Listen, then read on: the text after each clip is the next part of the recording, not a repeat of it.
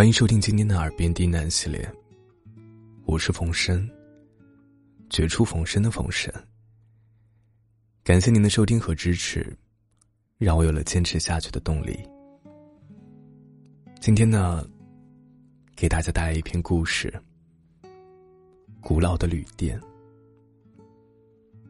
本节目由喜马拉雅独家播出。感谢您的收听。这里是山间一座日本风格的古老旅店。黄昏时分，三郎和春子来到了这儿。老板满脸堆笑的迎了上去：“啊，二位光临敝店旧宿，非常感谢，一定尽心伺候。”哪里啊？是有人奉劝我们一定要住在这儿啊！三郎愁眉苦脸的回答，不仅表面上，心里面也是同样的阴沉。春子坐在一旁，扭过头去。他们两个人是旅行离婚前来此地的。他们结婚已经五年，也许由于处在膝下无人的倦怠期，两个人的感情。逐渐有些冷漠，双方都厌腻到了对方极点，再也不堪忍受了。婚前的介绍人尽力设法的为他们和解，但却说不出个什么道道来。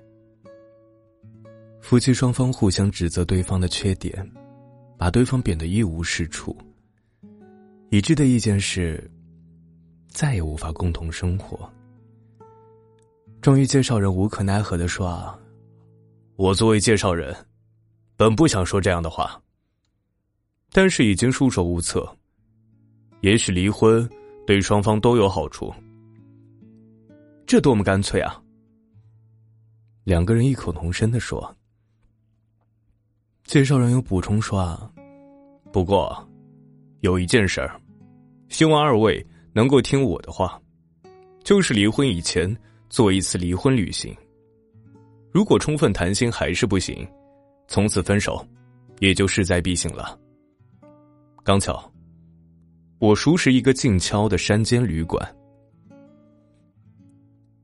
于是这么一段经过，两个人才来到了这家旅店。这家旅店太古老了。春子在走进正门的时候，厌恶的咕哝了一句。三郎装作没有听见，他想。再忍一会儿，就要到头了。这个日子，只要熬过今夜，就对得起介绍人，可以和春子分手了。这个房间一点都不招人喜欢。当他们被引进房间时，三郎说道：“这回春子没有做声，也没有要求另换房间，因为这儿呢，毕竟不是个快乐的旅行。”抽了一支烟过后，二人哑口无言的吃了旅店送来的晚饭。虽然介绍人嘱咐他们好好谈一夜，但已经毫无这种余地了。况且，眼下又没有可谈的话题。吃完饭过后，三郎对前来为他们铺床的女侍者吩咐道：“喂，请把被子分开铺，那个角落一铺，这个角落一铺。”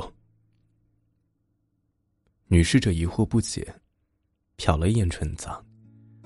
然而春子也是点头赞同。他只好遵命铺床，然后退了出去。啊，我先睡了啊。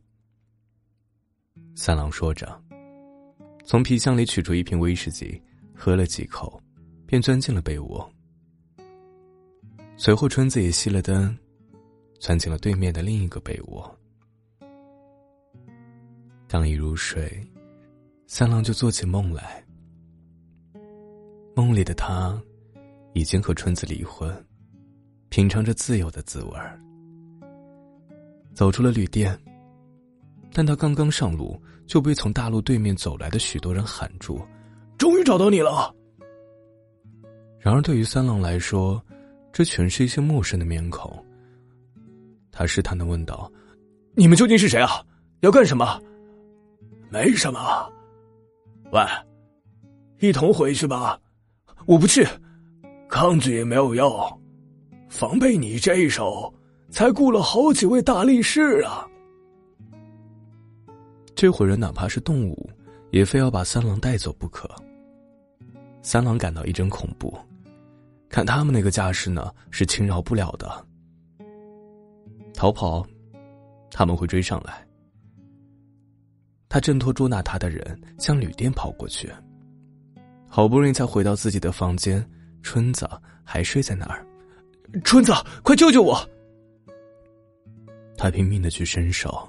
终于抓住了春子的手，感到既留恋又踏实。然而那帮家伙又从上方重重的压到他的身上，憋得他透不过气来。但他抓着春子的手不放。从这一场莫名其妙的荒诞风波中，难道不可以足以证明，可以信赖的，我有春子一个人吗？春子，救救我！三郎从心底里发出绝命的呼救。这喊声使他惊醒，他浑身大汗淋漓，而春子的手还一直被他紧紧的握住，依然不想松开。此时的春子也被噩梦缠绕着，痛苦的喊叫起来：“喂，救救我！”三郎推醒春子，问道：“喂。”怎么了？春子睁开眼睛，继续抓着三郎的手，说道：“啊，原来是个梦。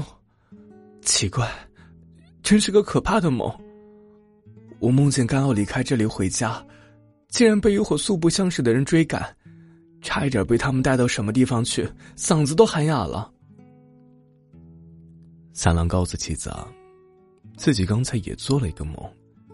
内容几乎完全相同，并且两个人意识到，两只手还一直紧紧握着。这是怎么回事啊？铺被子是离得这么远，可是现在都紧挨在一起了，我害怕。被窝紧挨着被窝，毫无移动过的迹象。两个人都瑟瑟发抖，紧紧的贴靠在一起。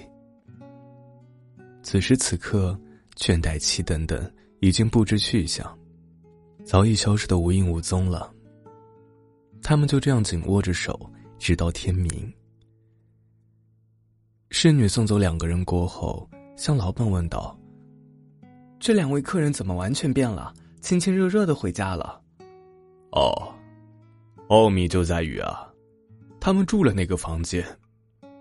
只要在那间屋子里面住宿。”就会被噩梦缠住，吓醒过后，直至天明，再也无法入睡，甚至被窝也会不知不觉的挪动。不管怎么说呀，似乎总会留下终身难忘的印象。这是为什么？究竟那个房间有什么说道呢？新过来不久的侍女还不晓得其中的缘由。旅店老板向他解释说。那里发生过殉情。从前有两个青年一同私奔，可是双方家里都坚决反对他们结婚，便雇了人四处寻找，硬要把他们抓回去。两个青年跑得精疲力尽，终于被追得走投无路，就在那间屋子里面选择了一死了之。一定是他们的咒语留在了那个房间，不过，难道能用这样的房间招待客人吗？当然了，平常的客人是不会安排在这个房间住宿的。不过，对那些面临着悲惨结局的夫妇来说，事情就迥然不同了。在殉情的两个青年希望在世上结合在一起的渴望的一起作用，夫妻旅店便难分难舍。